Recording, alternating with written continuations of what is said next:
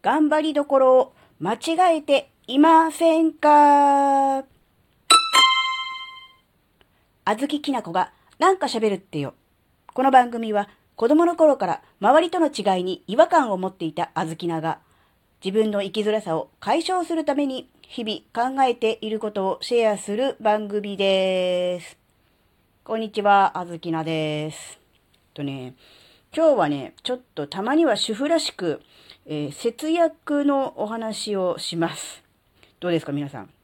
節約してますか？なんかね、最近どうしても、うん、いろんなものの物価が上がってるとかね、えー水道光熱費の、えー値段も上がってるよっていうことで、まあなかなかいろいろ大変ではあるわけですが、今回は、えー節約の話ですが、えっ、と、水道料金、水道代のことについてです。えっ、とですね、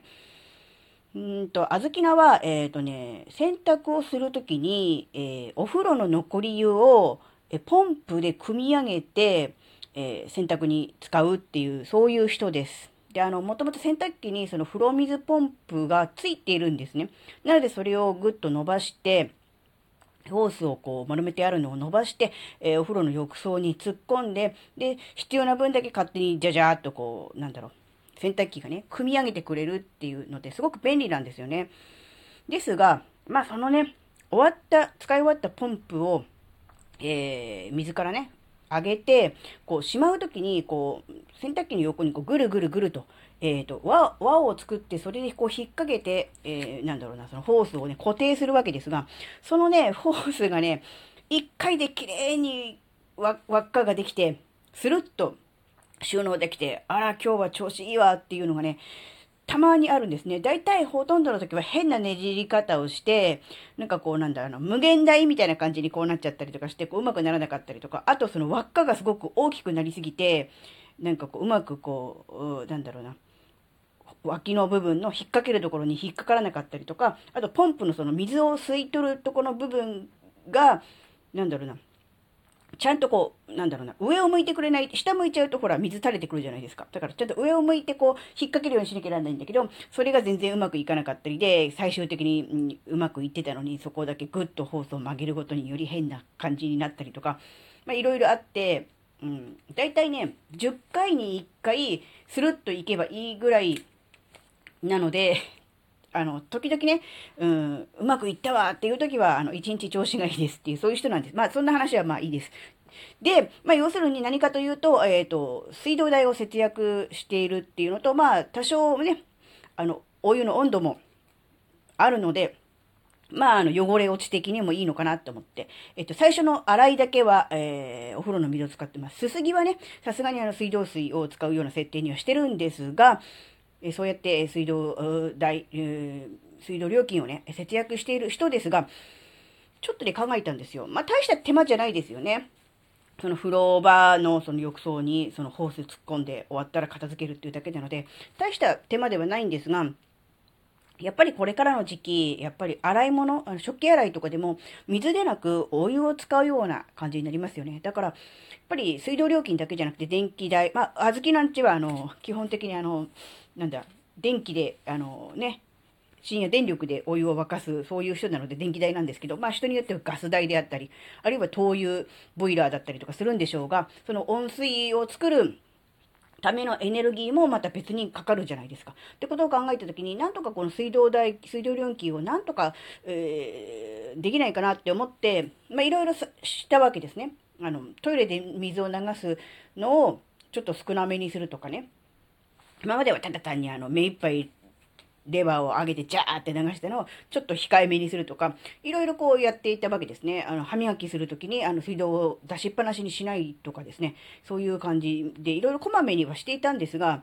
で、その努力って、で、実際どうなのってちょっと思ったわけです。やらないよりは、やった方がいいのはわかるんですが、日々日々、えーそうやって気をつけてやっているけれども、実際はそこまでの節水効果はあるのかどうかっていうのをちょっと考えたときに、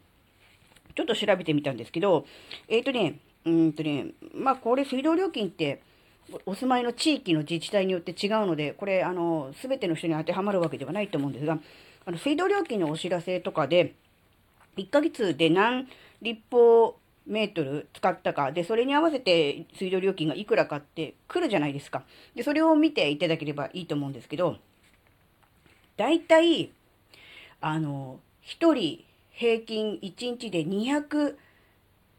240だったかな？ぐらいは、240リットルぐらいは使ってるらしいんですよ。要するに0.2、えー、立方、メートルっていうことですよね。うん。240だから0.24か。うん。で、これもちろん人によって違うですけど、だいたい平均で言うと240ぐらいならしいんですよ、1日。で、結構使ってんなと思ったわけです。もちろん、うん、例えば、1人平均はそうだけど、例えば大人数で2人、2人、2人とか3人とかで暮らしていれば、お風呂はその都度で、あの、全部こう流して新たにお湯入れるわけではないわけだから、そういう意味では多少はこう、人数が多ければ、えー、1人当たりの使用量は減る傾向にはあるんでしょうか。大体まあ240リットルと言われてるようなんですね。で、計算したところ、まあ大体、えー、あずきなのうちの家族と実際の水道利用量からすると、まあ大体、そんなもんなのかなっていうので、極端に逸脱して水を、えー、たくさん使っているわけではないということがね、えー、分かったので、まあそれは安心だったんですが、えっ、ー、とね、えっ、と、そのお湯ですね。お湯の、うん、給湯のシステムで、なんだろう、あの、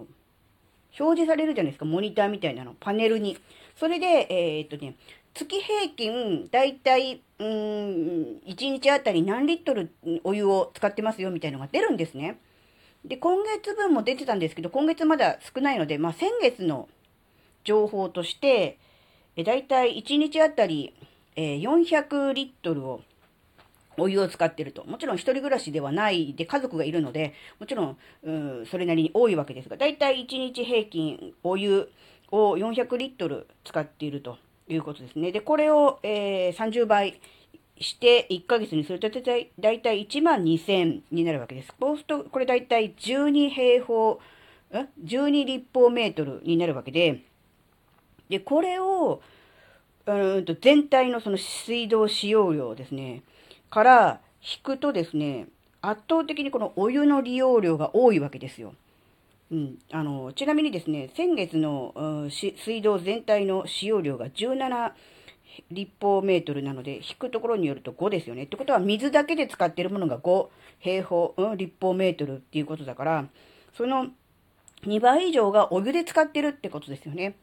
例えば、まあ、お風呂、湯船に浴槽に溜める分、それとシャワーで使う分、それから洗い物、やっぱり先月もね、寒い日ありましたから、お湯で洗ったりとか、あと、まあ、顔洗ったりとかそういうものも含めて、お湯を使っているのが圧倒的に多いっていうことは、えー、例えばそれ以外のもの、例えばトイレであるとか、洗濯であるとかっていう水だけでしか使わないものをちまちま節約するよりも、お湯を節約した方のが、より効果がありそうだなっていうのがわかるじゃないですか。プラスお湯なので電気代もかかるわけだから、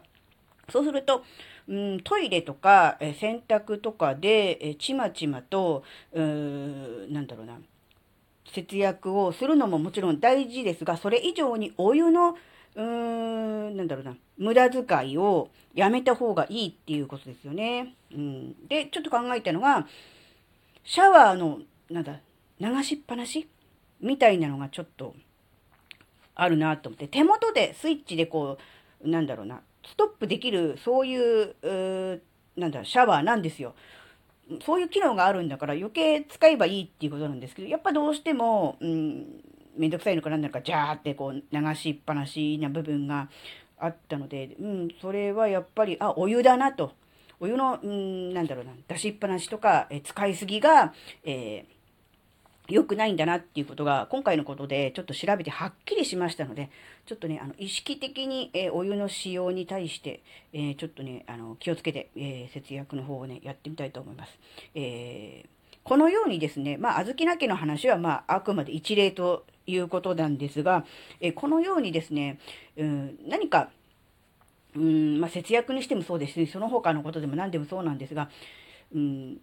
ただね、世の中でこうした方がいいから、こうしようとかっていうのをね、闇雲に取り入れるのももちろんいいとは思うんです。やらないよりはやった方がいいと思うので。ただやっぱりどうせやるんだったら効果の高いものを